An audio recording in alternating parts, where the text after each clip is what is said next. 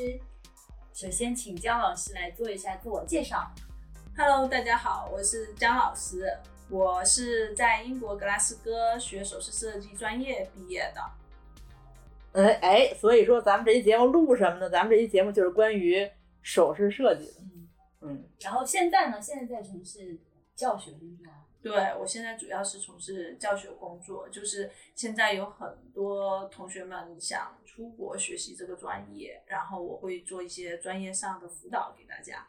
嗯，对，然后的话就会跟他们讲解一下子，就可能国内外一些嗯首饰设计上不一样的地方。嗯，哎，刚刚说的江老师在格拉斯哥学的首饰设计，其实我特别好奇一点，就是因为你现在在英国受的教，然后现在回到国内做教学工作，又辅导这些学生出国，你觉得在东西方在首饰设计这件事情上的教育理念有没有不一样？呃，我觉得差异化特别大。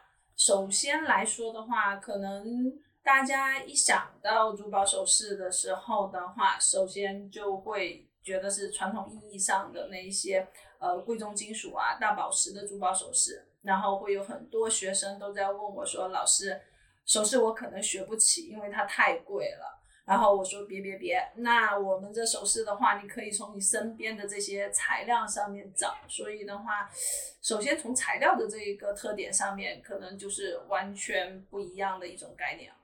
那它西方它主要它在讲首饰设计的时候都用到哪些材料呢？呃，我觉得可能是从教学，首先是从教学的这种阶段不一样吧。他们当然也有这种贵重金属的，但是他们一般是在呃，就我们所说的这种技校或者是大专院校里头有这一方面。但是你如果像呃，比如说欧洲也好，英国也好，如果你想去读个本科研究生的话，那他们研究的方向就更偏向于这种。呃，怎么说？应该是偏呃研究，你需要去思考，然后呢，可能更像一个艺艺术家或者是一个手工艺创作爱好者的这种方向去做。那听下来，国内是不是更加务实，更加做一些直接跟商业衔接的更好？嗯，国内的话，比如说，那我们可以谈一谈，比如说国内在北京的话，有几个学校。然后的话，他们的风格上面其实就有挺明显的差异。比如说，可能大家所想的珠宝设计比较商业化，用这些贵金属的。呃，像在北京的话，嗯，中国地质大学是一个比较代表性的商业风格比较呃重一点的。然后呢，北京服装学院，那它因为有服装配饰这一方向的一个。呃，特点，所以的话，它做出来的东西呢，它又会偏饰品类的多一点点。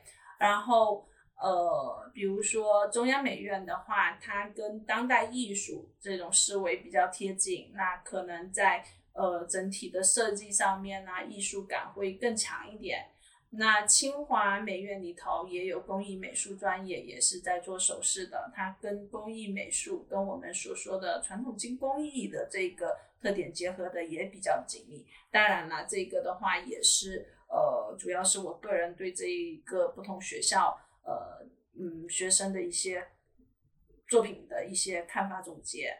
嗯，所以它每个学校专业的设置其实是依托于整个学校的。大的背景，他的专业特长，他的研究方向，他整个学校的气质，所以可能这些专业在不同的学校里会有略微的差别。其实都在国内，对吧？对对对，嗯嗯。那国外呢？像你在英国上学，国外的那些不同的学校，他在艺术，他在手术设计这方面课程，它每个学校之间有没有一些差异？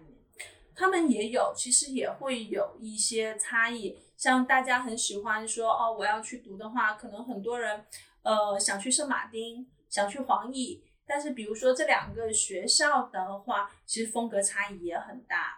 呃，圣马丁，特别是他的研究生课程的时候，他们就会相对于商业化一点，然后他们的导师就会要求说，哦，你的这个产品，那我们要怎么样考虑它能批量生产，它能呃能商业化运营？虽然你当然了，这个创作的这个过程，所有学校都是需要的，但是圣马丁它可能就会有品牌设计啊这一些融入进去。但是呢，黄奕这边这他可能就更加艺术化的创作，然后呢，很多出来的话呀，可能更适合当艺术家吧。简单来说，那比如说还有那个伯明翰，那它的学院非常大，然后它的这一种综合材料啊，它的各种当代首饰的这一块的话，也是做的很不错的。我我也不明翰是综合类大学是吧？对，嗯。是综合类，但是它的珠宝学院是全欧洲最大的，所以基本上是呃所有珠宝设计学生的一个梦想。嗯，学校我这块儿还是对我对我来说挺挺盲区的，我还真不知道这个。哎，我有一个小问题，刚刚张老师提到，就这些材质，比方说它在设计过程中的材质，是学生自己来承担这些成本吗，还是学校会有现成的？因为我有一个朋友，他是在。他学烹饪的，他在伦敦的蓝带烹饪学院。他说，当他们学校里所有学烘焙的这些材材料费都在学费里的，都可以包含了。所以珠宝这个首饰设计呢，呃，我们以前我们在格拉斯哥那时候的话。呃，学费里头没包过，但是你每个学期交一定的这种材料费的话，呃，基本上你的这些材料，就是比如说基本的铜啊，然后的话，呃，有一些银啊，基本上都可以用。当然了，因为现在当代首饰里头可能会用到很多综合材料，那这一些比较特殊的这些材料，根据你的这个概念来的这些材料的话，那你就只能是自己去准备了。哦。但基本上还都是，听起来大部分还是学生自己在买，是吧？对对对，其实大部分会，只是基本材料的话，你的材料费其实也能包过。对，基本都差不多。艺术学院、艺术艺术专业都是都差不多，就小的可能学校会包，对，但是大的贵重的它包不了。刚刚姜老师说到创作，然后因为高畅你也是这个画画的，你们你也是经常要创作，我想知道就是。对于首饰设计专业来说，他对学生的绘画基础和审美能力要求高。比方说，像我完全没有画基础，我能去读这个专业吗？欢迎来读 首饰专业，因为呃，其实有很多学生，比如说，就像是他们要申请研究生的学生，也有很多是跨专业的，就是各个专业都有可能。比如说，像以前有那种学医的、医学的，都可以来。它其实。呃，首饰专业它不强调你一定是说绘画画的多好。对于英国来说，哈，它不是要求你一个绘画画的多好，它更多要求你的一个动手能力。因为呃，画画只是你去表现你的 idea 的一种方式，它的表现方法可以有很多种。但是呢，因为在国外，它要求更多的是你必须会制作它。你不光是会设计，你还会要做，所以的话，在这个老师看你决定要不要录取到学校的这个的话，他看到的是你整个的一个作品集，整个的一个过程，所以你必须呃会设计，然后的话你会加工制作，所以的话动手去做尝试的这个过程，可能比你画画更重要。哦。嗯就是我画的乱七八糟，但是我知道我现在画的是一只蝴蝶，然后我只要能把它做出来就可以。但是还得让老师知道你在画的是蝴蝶。对啊，因为我之前好像看过那个，就学生画那些，就最开始还是要画。对，要最开始还是要画，就是你得让别人对刚才说的，你得让别人看出你你你是要做什么，就多多少少还要有一些绘画技术，多多少少有一些。哎，那我有一个问题，比方说现在有很多设计师，比方说他现在要做一只蜜蜂或者蝴蝶的首饰，但这需要画吗？它就是一个特别写实的动物或植物。那如果你只是摆上这个东西的话，它就没有设计了呀。哦。对吧？所以的话，你既然是说在做一个设计的话，它就不可能只是一个简单写实的东西让你直接放过来的。你要有一个创作的过程。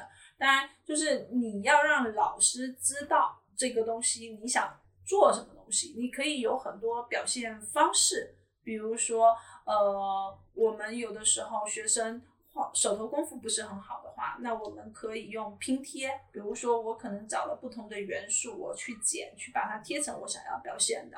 然后的话，或者是说，那呃，我这个只是一个草图，你的表现力能让老师知道你在做什么，而且你也可以用一定的语言去再形容一下子。对，这样子老师能接受，然后的话你也知道我怎么样去把它给做出来。跟老师互相去讨论，这个是 OK 的。那像高畅，如果要现在转行当首饰设计师，比我有很多的优势，因为他天生就有这么好的绘画基础。对。那审美呢？我想知道，就是怎么去判断一个学生他是有审美的，他适合做首饰设计师？因为我是现在有一点很困惑，就是现在有一些服装设计师做出来的衣服，我就想说，这么难看，为什么会被允许生产出来？对。所以就是首饰设计，你们在辅导学生或者说在录取学生的时候，怎么去考察这方面？还是完全不考察？因为你们并不会对他未来的工作或者说他未来的商业前途负责。呃，我是这么想的哈，因为。可能有很多人在不理解这个专业的时候，他对这个东西的一个好坏，可能首先，比如说像服装也好，或者是首饰也好，他会更多的从它的实用性上面去考虑它。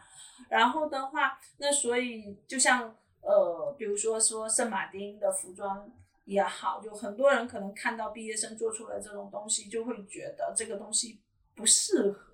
对吧？但是的话，我们在做的这个东西的话，因为我们看的是整个过程，我们会更关注的是它的这个过程怎么样得到它最后的这个呃成品的，它的这个做的这个设计，它最后的这个成品是不是真正能表达他想要表达的这个东西？所以它是以一个就像艺术家的这个东西，很多人是不知道他为什么这么做的。但他的确又走在了可能很多设计啊或者很多理念的这个前列，所以，嗯，怎么说呢？它不光是一个简单从审美上来去理解说这个东西好不好吧？因为就像我们在做这个设计的时候，很多学生我们鼓励他们去做装置，甚至是身体上的这种装置，因为我们现在所说的是。呃，首饰的这个概念已经被打开了，它只要跟人产生关系了，它佩戴在人的身上了，其实它就是跟首饰的定义是一样的，因为首饰就戴在人身上的。当然，它跟服装也有一点边界，对吧？服装它可能，比如说面积更大，然后的话。所以的话，就是说，那可能就会有很多人不理解为什么首饰是这样子的，然后为什么可能用这样子的材料。但是作为如果你真正去了解他想所表达的这个概念的话，有可能你就把它当成一个艺术作品看，可能就觉得哦，这个东西哎是可以这样子的。所以他其实是看中了，就是老师的角度看中的学生的表达，以及最后能不能完成一件作品。其实这个时候还。跟这个时候离商业还是比较远的，我觉得。对，是吧？对，因为我们会说，就是你做学生的这阶段，是你最好去表现你想法的一个阶段，所以的话，也没准是唯一一个了。放飞，放飞自己的机会，最后的放飞自己的机会。所以其实很多，对，的确有很多，就是说，在国外的这些艺术家，他们也会有沉淀下来。当然了。作为艺术家也得养活自己，所以他们很多人其实也会有沉淀下来，就是通过自己转化的一部分是可以去变商业化，可以去佩戴的。但是他们又要保持自己的一定的这种设计风格、艺术风格吧。然后的话也会有这种更加艺术化的一个设计，就是就怎么说呢？就有点像这种产品线吧，从低端到高端，他们都得去想好怎么样去运作。嗯，哎，张老师，你刚刚说的那个首饰设计的概念发生了一些变化，其实我这个比较感兴趣，因为像我理解，我觉得我的理解是比较狭窄的，可能就是项链、手链、什么戒指、嗯，耳钉，又平常可能戴耳饰比较多。但你刚刚说到了装置这个词，因为我以前对装置理解就是艺术装置，嗯，然后呃，或者我我跟高超我们俩有一个共同的朋友是装置艺术家，可能是摆放在空间里的。然后你刚刚说到，就是能不能再给我们？好，就重新定义一下，就是到底什么是现在意义上的首饰设计？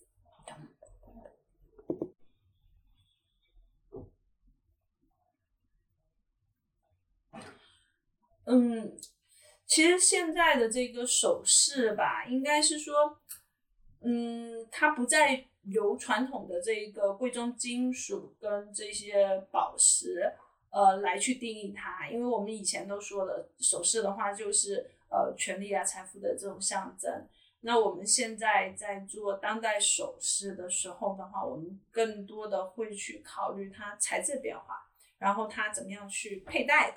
特别是佩戴的这一个点，可能就是商业首饰也好，或者是一些品牌首饰，我们固有的可能就是呃，你戴在耳朵上就叫耳钉、耳坠，你佩戴脖子上，对吧？就项链。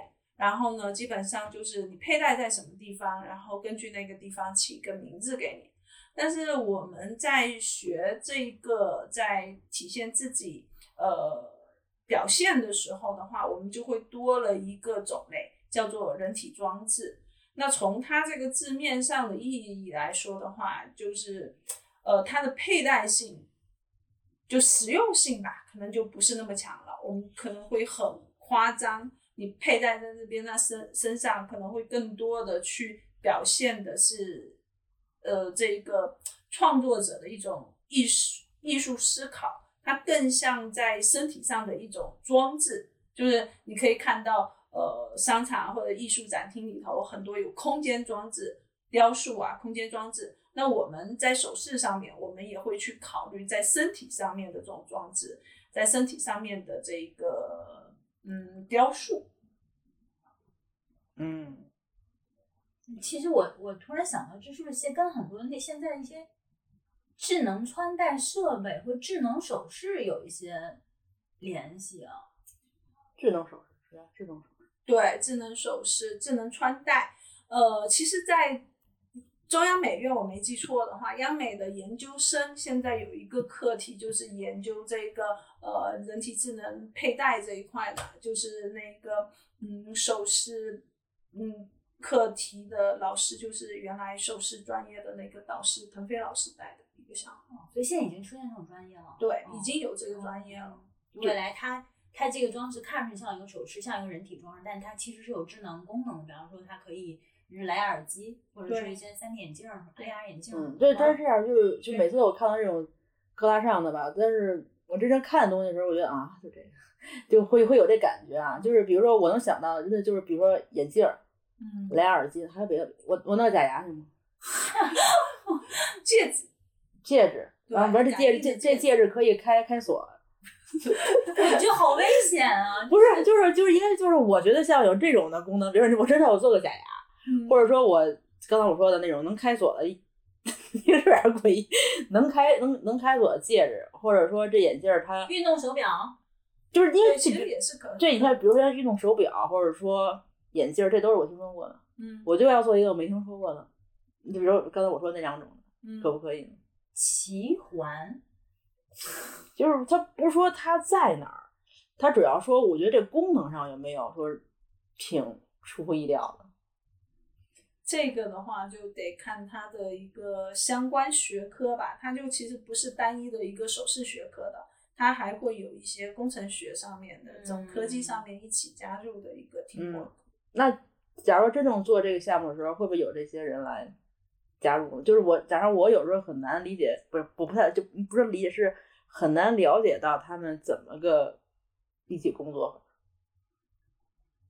跨界合作的。对，嗯，那你你说的这个是所有跨界合作都面临的这个问题。对，比方说一个音乐家跟一个导演合，他也有这样的，就是你一个项目，大家一起开会讨论，可能是有很多。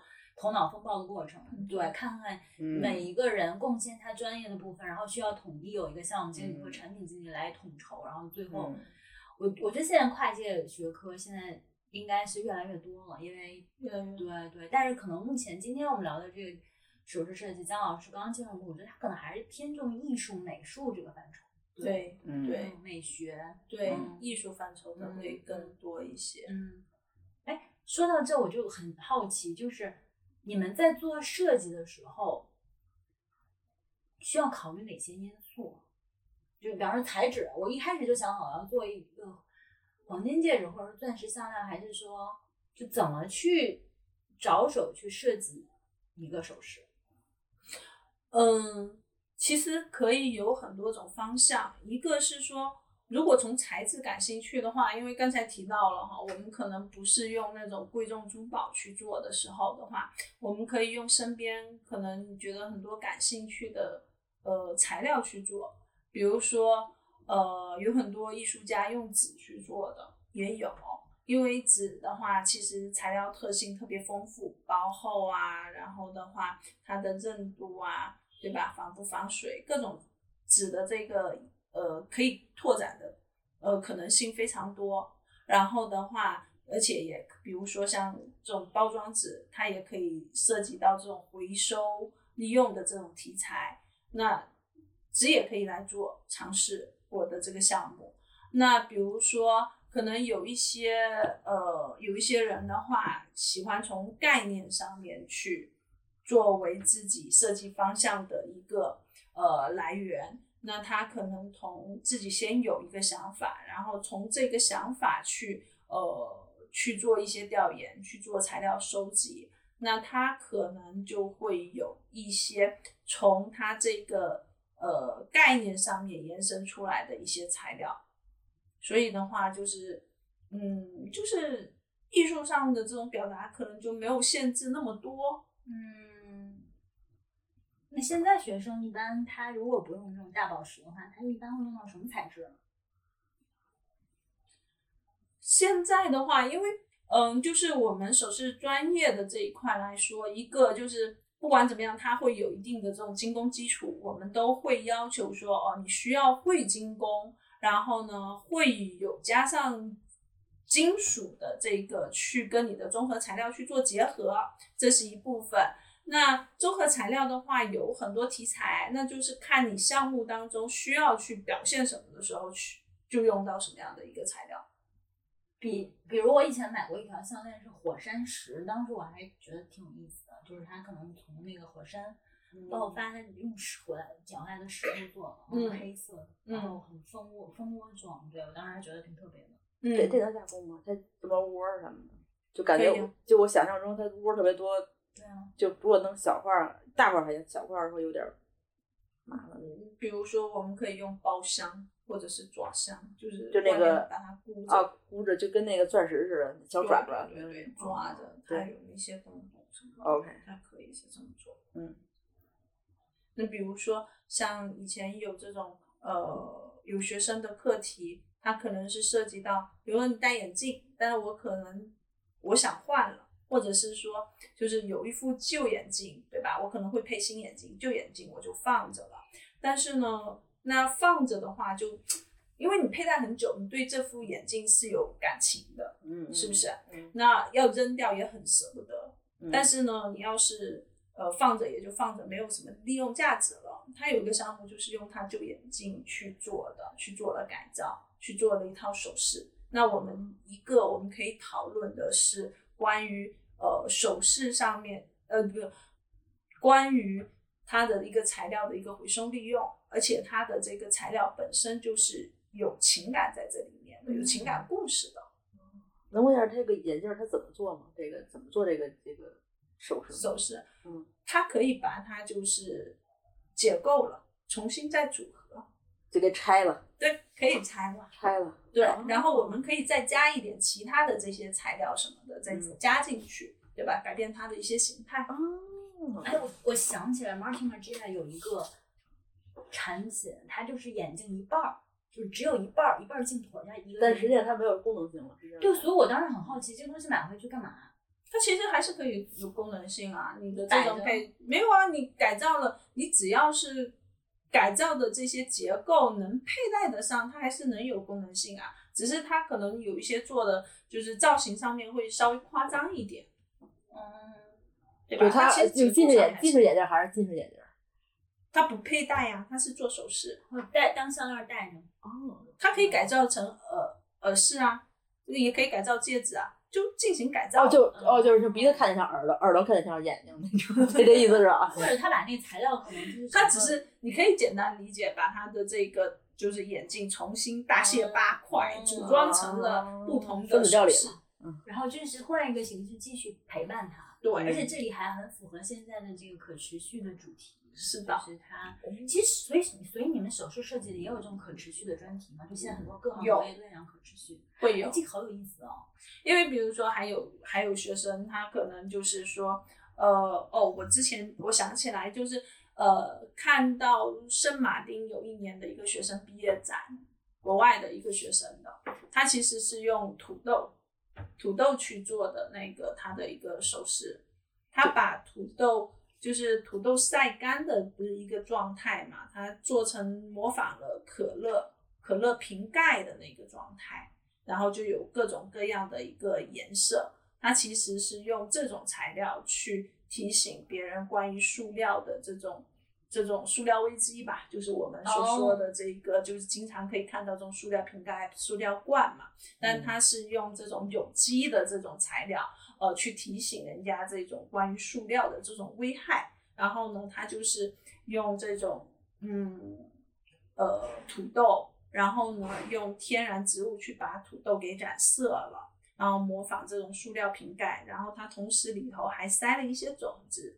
所以，当你对这个首饰，而且我们所说首饰不是也算很多的时候的话，可能像快消产品似的，可能我戴了一段时间，我也不会想去佩戴它了，嗯那它就可以把它那个那个首饰土豆首饰给扔了，比如说我埋在土里头，嗯那它的这个东西它就可以被养分吸收了、嗯分解了，但是它里头又有种子，它还可以生长出植物来。OK，那那但是这个土豆食品它只能带一次，对吗？它可以一直带，它已经是晒干了呀，它已经是一个干燥的土豆，它不脆吗？就是不会不不是对对，那种它它有一定韧韧性，有韧性的其实还是会有一定韧性。哦。所以这所以设计师他本人如果有这方面的，就他在创作理念上有这方面的这个想法，会在创意上会加持的特别好，他会有很多很有创意的东西。对对对，所以我们说的话，就是现在的这个首饰，就是特别为什么说本科跟研究生大家就是在在做的，可能更看重的是你的这个想法方面，嗯怎么样去拓展你的想法。呃，从这个方面，当你想法有拓展了以后，要去做可能这种商业的这种设计，可能就更容易一些。我是这样子感觉。嗯我觉得会有人为故事买单。对对所有的品牌都在追求故事，尤其像现在这种可持续的主题。这土豆儿我觉得还好，就是就真正有没有说这种可持续性的东西在应用到商业里面？真的，嗯，有一些其他的一些理念的也有，比如说，就像刚才提到圣马丁，它都会相对于商业一点。它还有另外有一个学生的一个案例，我记得他可能就是到了不同地点，他可以找不同地方的石头。那其实这个也是对于这个你找到这个材料的一种情感价值。我来过这个地方，对吧？它可能只是一个很普通的一个石头，但是也承载着你过来这个地方以后的一个记忆。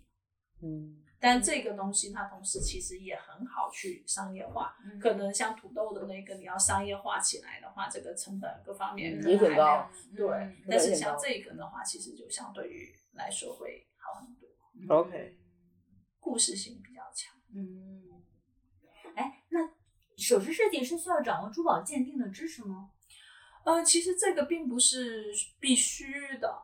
我觉得这个还是跟个人的这种设计风格。如果你想要做一个品牌设计的话，那我的这个风格它没用到这么多的这种呃嗯宝石鉴定的这一方面，其实我觉得也就无所谓。但是其实就是在国内，比如说像刚才提到了，像地质大学，他们是会有这个呃鉴定课程，就在他们本科的这个呃学习当中，他们就会学习到。但是在国外的话，本科实际没有研究生是是没有这一方面课程的。那实际如果你有这能力的话，是不是就是很牛逼？啊当然，可能为你以后就业还是会好一点的，因为我我刚回国的时候，大家会很很多人会拿着石头来问我说：“ 你帮我看一看，就是这个石头好不好啊？这个值不值钱呢、对对，上次我就买一块石头，我让他看看，他回答特别的有，特别的有语言的的能力，就是跟我说，嗯，他他卖这个时候人应该赚了不少钱吧？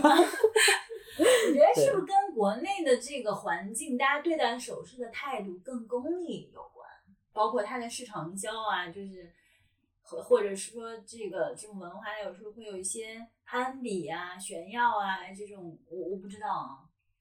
呃，我觉得就是大家对这个首饰的这个审美就理念还是不一样吧。就像刚才说到的，那为什么可能国外学习首饰，大家可能更多的学的更加艺术化一点，可能很多材料它都会用来做首饰，而且就是说，呃，可能就像国外大家看到有很多还有很多首饰，呃，更注重的是设计，然后材料上面可能。要求的并不是很高，就算是配饰，可能呃，你看国外它有很多是八 K 金，八 K 的这种金或者十四 K 金，嗯，人家是能接受的，嗯，但是在国内的话，可能最低最低十八 K 金，嗯，哎，等会儿我这个有啥区别？就是其实量不一含金样量，我知道，但是就是说它跟外外表看着有什么特别大的区别吗？没有外表其实是可以做到都一样，啊，但是二十二十四 K 实际上还是要比十八 K 要软，是吗？对对对，它那个因为那个软度差不多纯金，纯金跟、跟那个那个 K 金还是不一样的。因为纯金嘛，它的金的含量足，然后金子软。那为什么会有十八 K 金？就是说咱们平常佩戴的时候要求有一定的硬度，这样子会佩戴起来的话不容易变形嘛，嗯它比较好做造型。所以说实际上如果买就是如果它嗯做首饰的话，最好十八 K 再往下，嗯，可以这么理解。嗯，因为比比如说，特别是有镶嵌宝石的那一些的话就是你硬度高，就镶镶嵌的话，它就更牢嘛。对软的的话，那些钻就容易掉嘛。嗯嗯嗯，但是你说十八 K 金、十四 K 金的话，那十四 K 金肯定比你十八 K 金要便宜一些嘛。嗯如果从价值上面来讲是这样子的，但是从从其实外观上面看，它们其实是没有样没有什没有什么嗯差别的。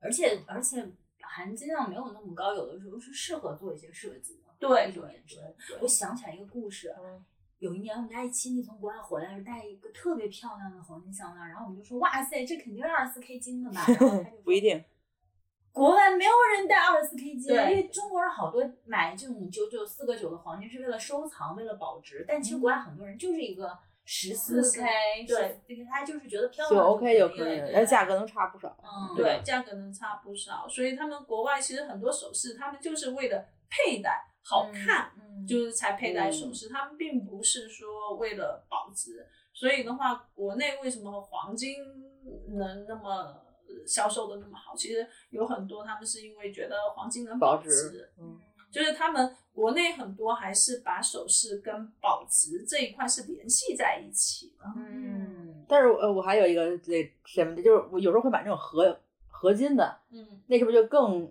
因为那东西好像我觉得时间久了它就污掉，污掉了。对对对对对，我这个的话就是，嗯，嗯戴一戴它就会污。这没办法是吧？这样就就除非你再花钱去，如果合金的话，你除非去镀金，你光普通清洗应该也没有。没有什么用。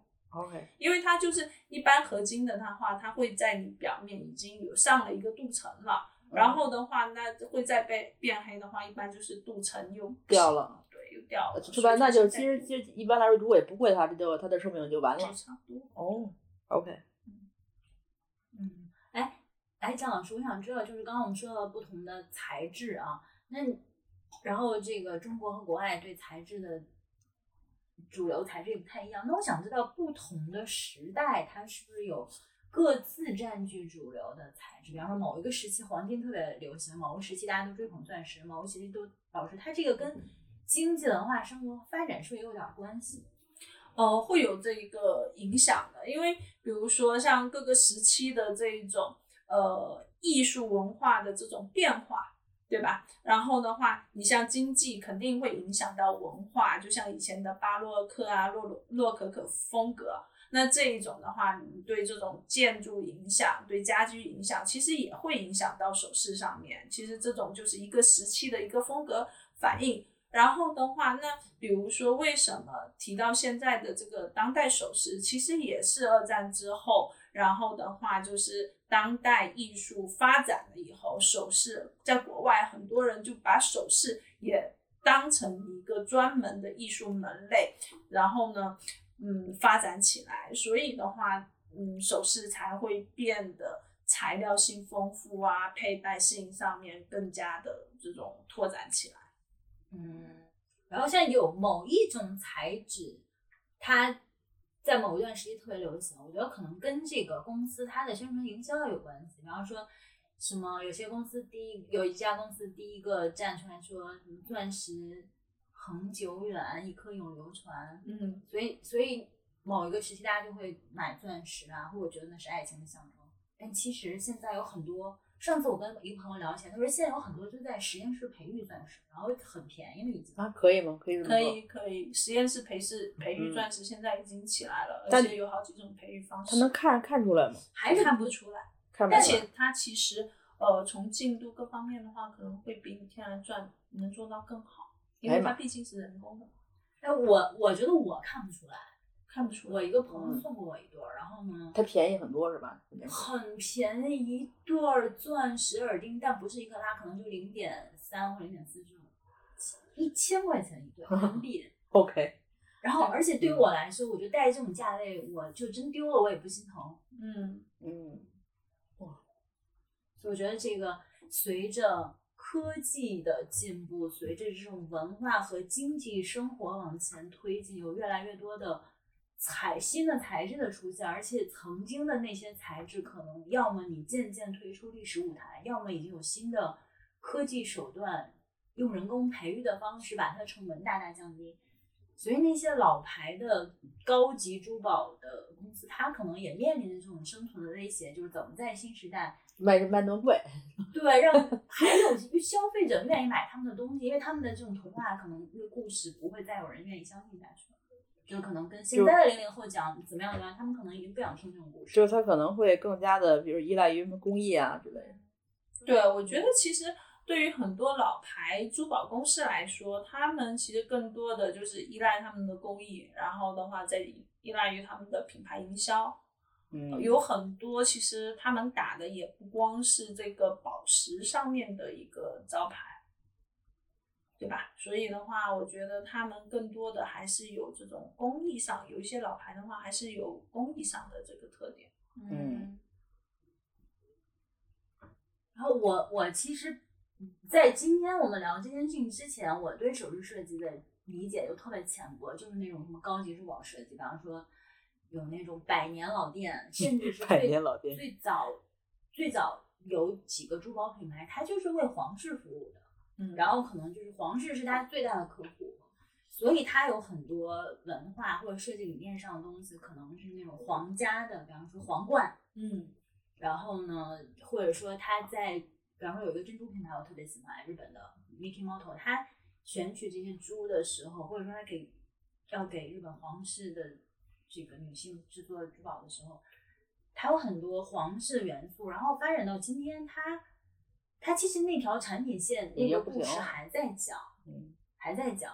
然后，但是现在这个时代其实出现了很多独立设计师，他他一出生，他不是为皇室而生，或者某个特权阶级而生的。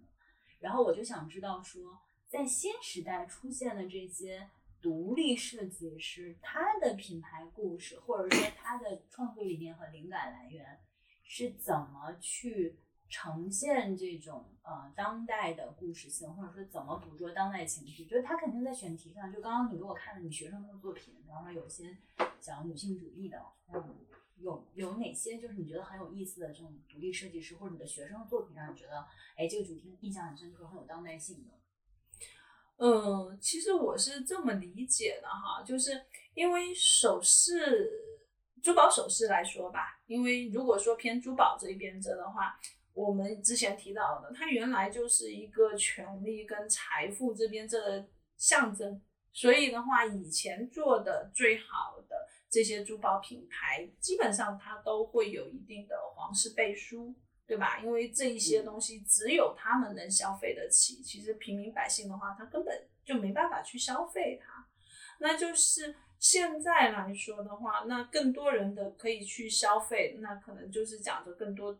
自己的这些故事，其实有的时候的话，那从就像我们刚才讨论的这种材料上面啊、故事上面啊，可能都会更加平民化一点点，对吧？然后的话，我们在这个比如说在设计想法时候，像你刚才提到的，我也我之前有个学生在去做这个项目的时候，他也有。考虑到像女权这个，其实我们经常在讨论，然后有的时候其实不是不大愿意去做的一个话题，对，有有点对，做的有点多了，多了，就很多女生都喜欢，就是可能一上来想话题的时候就做的特别多的一个话题，对对对，但是那个女孩子的她的实力还是比较好的，然后她到后面也升上了皇家艺术学院，然后她是去。就是找了很多的资料，然后从一个很小的一个切入点吧，我觉得算是一个比较小的切入点。就是女性，我们其实会经常提到她会被物化，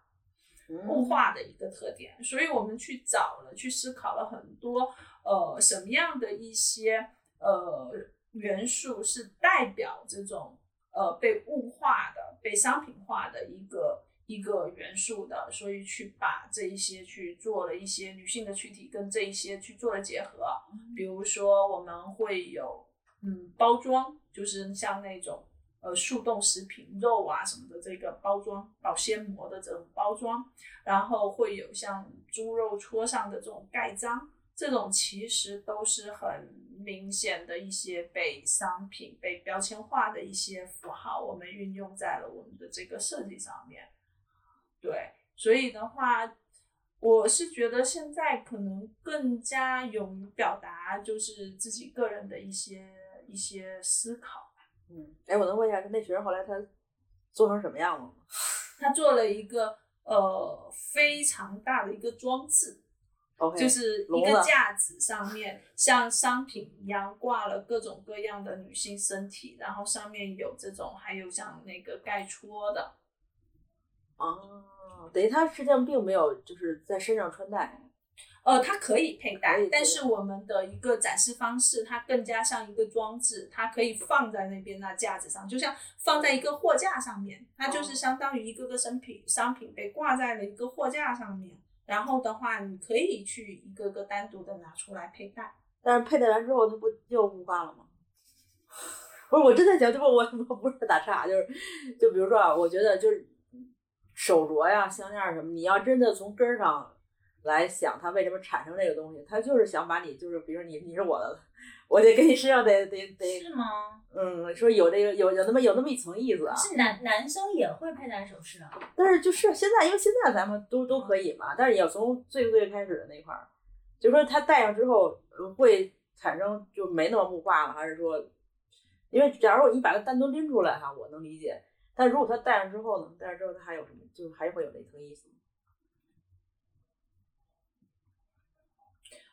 更多的是在这个展示区。哦哦，所以说它的那个真正的应用就主要还是展示为主。对，哦，嗯，他这个作品让我想到那个英国艺术家，就是说现在英国在商业上最成功的艺术家，我们学校 Danny Hurst。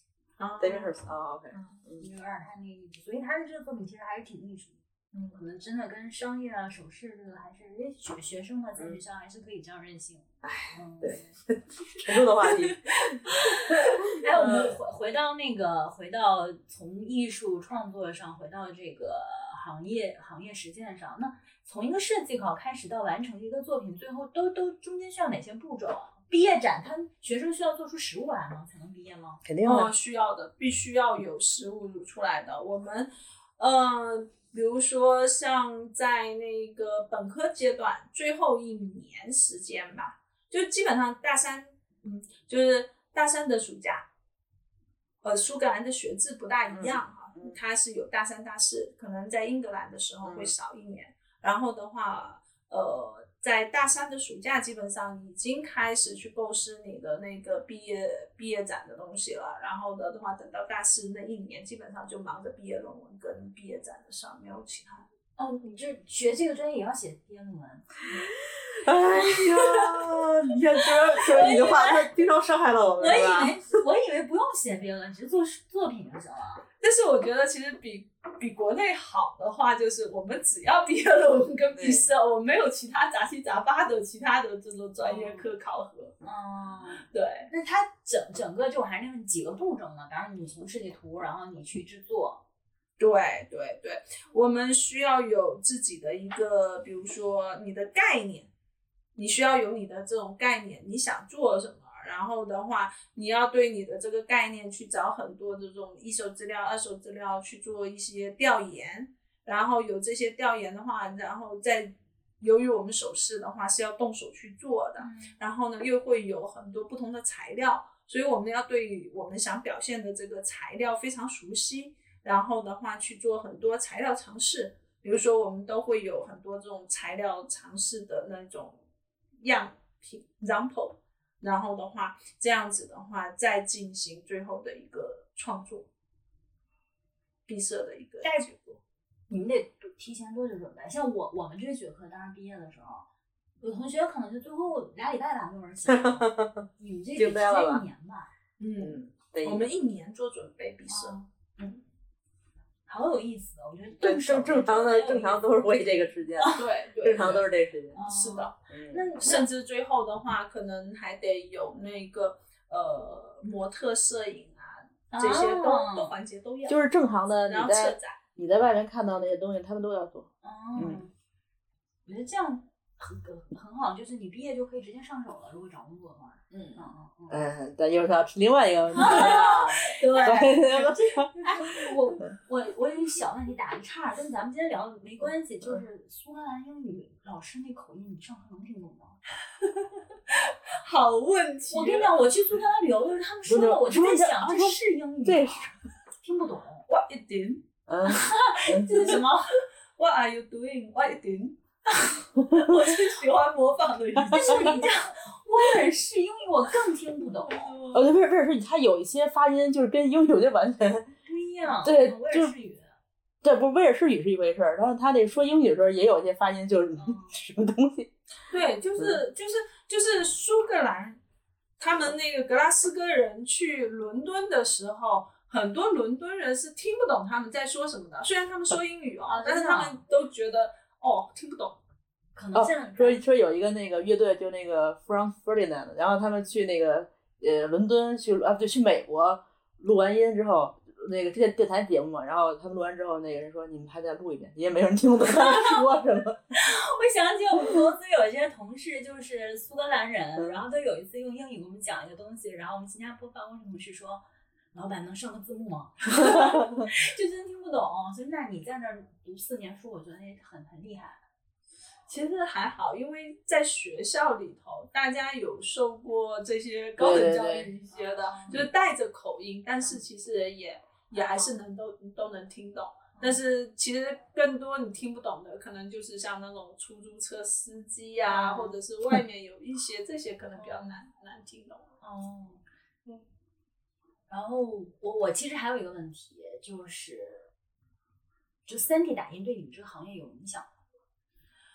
呃，三 D 打印这个行业的话，我觉得其实，呃，对我们来说应该是帮助挺大的。嗯因为它可以解决了很多这种，比如说，呃，三 D 打印它可以非常精细，所以当我们这个专业有的时候设计要出现很精细的这一些加工的这些东西的话，其实三 D 打印的这个呃辅助功能就体现完全就体现凸现出来了，就可以做很多非常复杂，而且就是说，比如说偏规律一些的这些造型，用三 D 呃建模打印出来的话，解决了很大的问题，非常有帮助。那它对它嗯它对那些材料材质有样，比方说黄金不可以，钻石不可以，但是可能铜就可以，它有这种材质的。哎，就三 D 打印好像都是那种跟着那个软面条儿一圈儿一圈儿，是吧？呃，没有，因为是这样子的，三 D 打印这个东西吧，首先它是有几种打印的不同的这个这个呃材料，比如说三 D 打印有三呃一正常大规模生产的，我们一般是三 D 打印的，是可以去打印蜡，就是有点像这种可以去浇铸的这种蜡，嗯然后呢打印出来，然后做做蜡烛批量去生产出首饰来，这种是三 D 打印里头比较节省成本的一种。它是那个模模具，相当于是吗？打打印的，还是说直接打印那个东西？以前是要有要有那个模模具？开模浇铸，你说对对对的那个模，对对对，它可以直接打印出来。就不用那个模了，是吧？对，哦，对但你就方法有很多种，你可以打印出一个来，然后的话再去翻模，因为翻模的成本还是比直接打印要便宜的。哦，对翻模啊，就是他俩如果真的同时做一个东西，这俩人会有什么哪个更好啊？就是效果的话，呃，因为打印的这个东西哈，如果你打印的话，就像你刚才说的，它是如果是一层一层打印的话，嗯它表面是粗糙的，嗯嗯嗯，对啊，对吧？嗯所以的话，一般还得把它先抛光、清理完了，再嗯去做浇筑，它才能比较嗯，表面上比较光滑一点。嗯，所以的话，其实这个过程的话，就可以先去翻蜡，然后去浇筑，会比较省事儿一些，哦明白吧？，OK，就是我先，比如说流程是我先打印出一个来，嗯，然后呢，这个上面的话就会有这些痕迹，嗯，嗯，对对对，对吧？嗯那如果我把这个痕迹清理完了，我再去翻这个膜，嗯，那它就速度很快，一下子你就哦不用清等于说就是说这个个三 D 只是在做模之前的这个过程中，对哦，对这个的话，其实有的时候也看你的这个体量大小，嗯嗯，对？吧？你的这个件数的多少？如果我要是一个非常大批量生产的话，那肯定就是一个一个打印出来一个作为一个模，然后的话我再去嗯嗯嗯。清理完了，不停的嗯。翻模，这样子会哦，其实它还节省的还是你手工的时间，对节省的是手工时间。嗯然后3 D 打印的话，除了这种这种材料以外，它还有其他的，比如说它可以直接打印金属材料的，比如说铜，嗯，对，不锈钢吧，不锈钢。然后的话，可以进步这么多了，现在，还有还有银，哦，甚至还有钛、钛金，嗯它都。可以3 D 打印。然后的话，它的烧结方式也有不同的，嗯嗯比如说是那种有银粉去烧结成粉状去烧结的。啊，所以它是有不同的这种工艺，对不同的3 D 打印工艺在。现在设计师需要懂的东西好多哦，对，其实对，就得一直在学习才就行。刚、嗯对对，这个是学习，真的是一个终身过程。可能就像画画的话，你就一直画就行。没有没有，跟你讲，画画也是要一直学，就这技术方面不是就是 肯定都有新技术，你学软件你都得，学软件过一个都得学呢。你看嗯像那没有个学这专业都得一直学。所以像 David Hockney，我觉得他能这么成功，就是因为很多艺术家拒绝用 iPad 画画，但他就特别拥抱这种新潮流。啊，他不是他他画 iPad 之前他已经很有名气了，所以他画啥大家都捧他呀。哦，嗯，对，然后哎，我我其实特好奇一个问题，就我想知道这些在国外上学的这些学首饰设计的学生回国之后还在从事这个行业吗？我这么问是因为我有个朋友，他也在英国上学，在那种很顶尖的艺术院学的配饰设计啊，像鞋子啊、包包啊什么的。然后他刚回国工作的时候，特别逗，然后他在一家国产品牌，然后他们公司老板就说。哎，你不用花那么多时间做原创设计，你就去商场看超人就行，快点，我们这季特别快，我们要出多少张。然后他就惊呆了，他就因为他当时在英国上学的时候，可以去很顶尖的一个品牌实习，他就觉得我学了很多这么多很棒的东西回来之后，大家并不认可这种标准，甚至大家对专业的标准是不一样的。然后他的很多同学就转行了去时尚媒体了，有的干脆我们共同认识的一个，他是做那种面料设计师，现在做这现在做什么纯户外，然后我就觉得其实面料这个专业其实很牛逼的，因为很多其实就服装，其实你们可能也是，其实很多的嗯设计方面的进步，是因为它料儿变了，面料对面面料对变了。这其实是一个很有意思的讨论，大家争论我到底是先先拿到最这一季最先进的面料再去做设计，还是先有了设计图再去找面料？这是一个很有意思的话题，咱改天咱先有鸡还是先有蛋？所以我想知道，就是你们在国外学首饰设计这些学生回国，在改行还在做以前的专业吗？还是已经改行了？沉重的话题，对沉重的话题，我觉得这个你们专业也有吧？还好，嗯，因为算是我我是能坚持，就是本身你要说画画来说，它应用还是多一点，嗯嗯，比首饰还是，而且设备我们也不要求特别多嘛。对对对，我觉得设备这一个的话，对我们来说的话，其实就会有一个很大的一个局限性。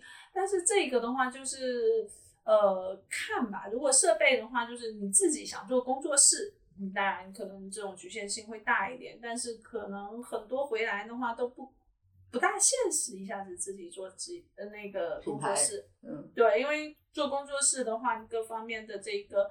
呃，房租啊，各方面的设备也挺贵的，对，一套设备很大，一套设备挺贵的。而且不同，你想要不同的工艺，你的设备还是不一样的。嗯，所以这一块的话，你就很难达到说说自己做品牌，然后去去一下子去铺设备。很多的时候回来，如果做品牌，可能还是需要去找很多工厂去合作。然后有有很多学生，他们也有去坚持，然后去找很多那个公司。嗯，对吧？珠宝公司、品牌公司在做的，有在坚持的也有很多。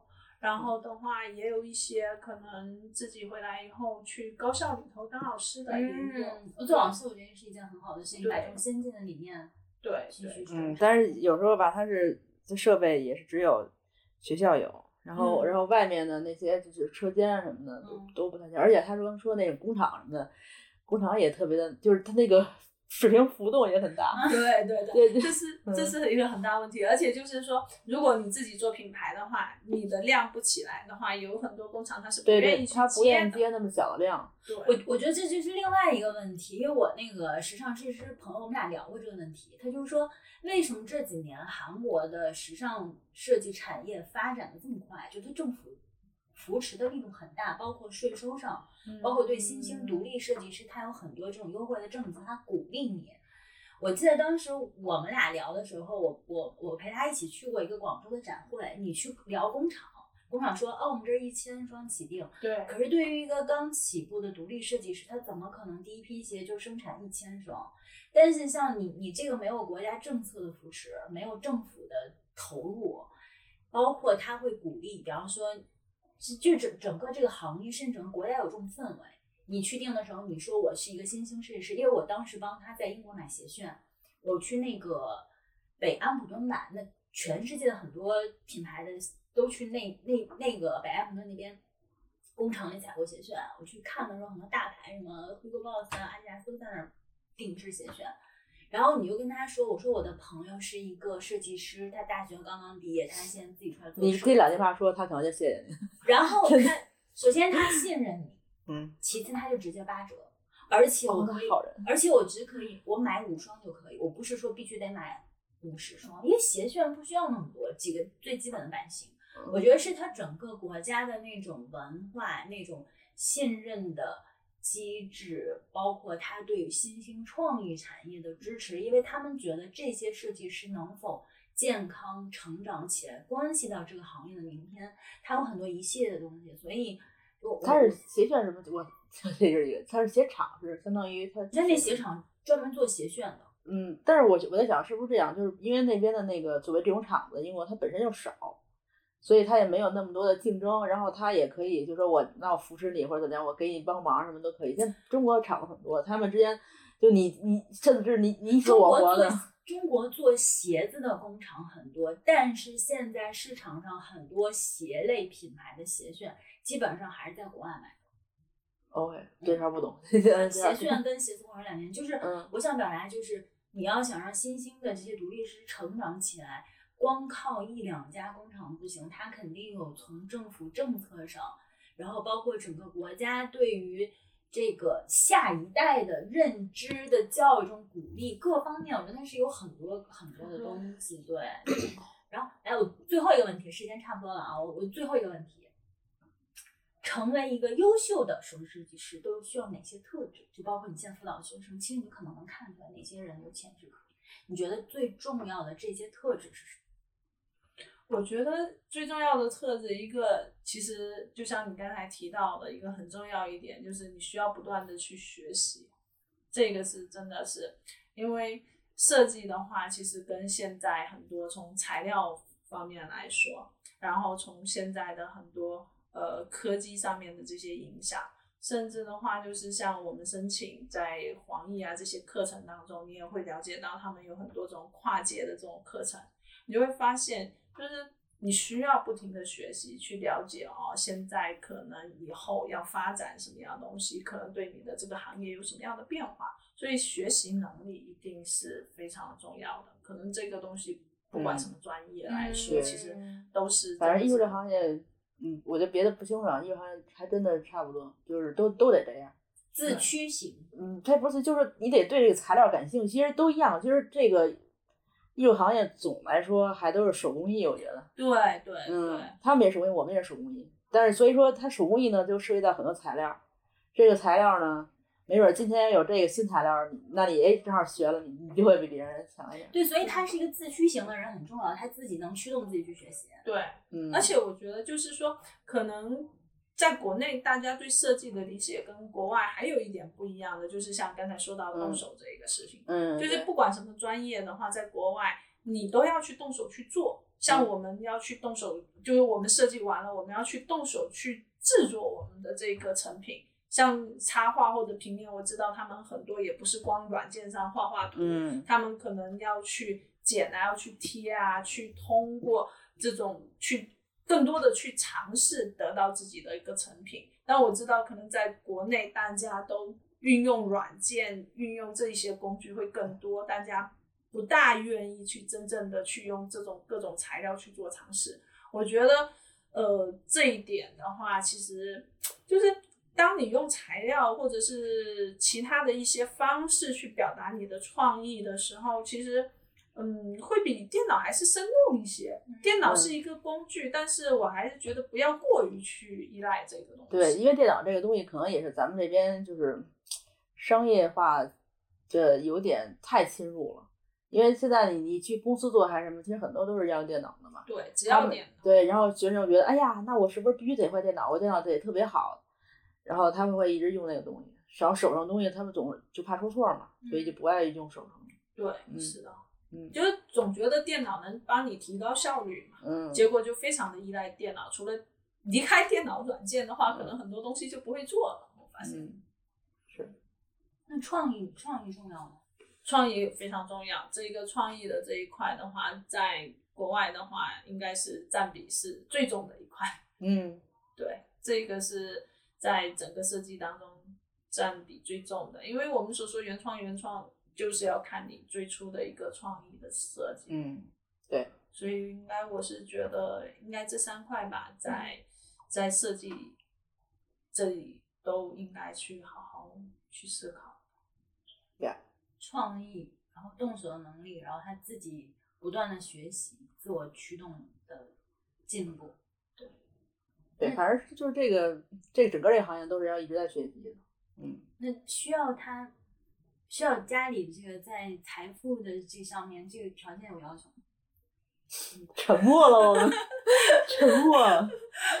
我们刚才其实在，在这个话题之前、嗯闲聊之前，其实就有讨论过这个问题的。嗯设计其实更多的可能真的家里能帮你支撑着会更好，因为其实设计这个东西真的有点像一种爱好，就是它不可能帮你去挣大钱。嗯，大钱你想说哦，我想学设计，然后我要首付了。对，那是不可能的，那就赶紧劝你去学金融。对对对，这做金融也不一定挣大钱，说不定也进去了。他是这样，啊就是有有可能，他是说就是这个行业的平均收入，嗯，对吧？对就是本就是肯就是刚才我们俩还闲聊，就很多学生就上来就问就业咋样，我们都就是其实你只要问这个问题，就你有可能就不太适合这个专业。对。对，因为这个整个这个行业它就不是挣大钱的行业。哎，谁敢说哪个行业能挣大钱？就算那个行业能挣大钱，我觉得也是很少的人。嗯，他还是看平均，我觉得还是看平均收入水平吧。你看，比如说你，比如说互联网，它整个这个行业收入就高。假如你就那是，用生命换来的。对啊，就是不论怎么样，他如果没只用钱我们，我们这个行业可能靠生命，可能也很难换来这么高。对对，确实，我觉得可能，我觉得可能是整个社会发展的进程对这些精神性的行业、艺术性的行业，就形而上的这个行业，包括什么呃艺术啊、文化呀、你看出版社也很难，然后你看这个就跟就这些东西，它可能不是特别能够带来很高的商业回报的行业。就是其我其实在想的问题是整个社会分配制度的问题，可能它对你们来说，这就我我我不知道这个话题太大了，就是对，可能嗯帮一下家里有这样的家长学艺术，就不光是珠宝设计，不光是首饰设计，你看学什么乐器嗯是吧？嗯，是但是也有可能就是本身特别的家里困难，也不会学那个。嗯嗯，就因为他你学，比如你考学之前也要投入很多东西。嗯，我我们我们以前我们之前有个实习生学艺术史的，我一听就想说，哇 但但家里肯定有几个矿。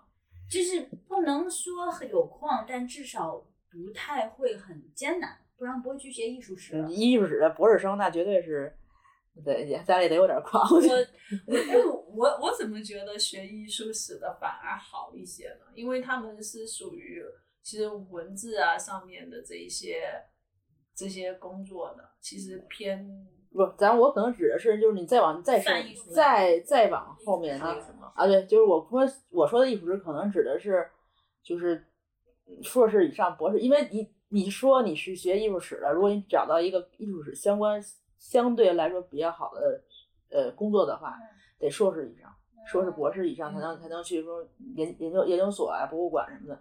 你要对啊，一般来说你学艺术史，而且很难有奖学金的。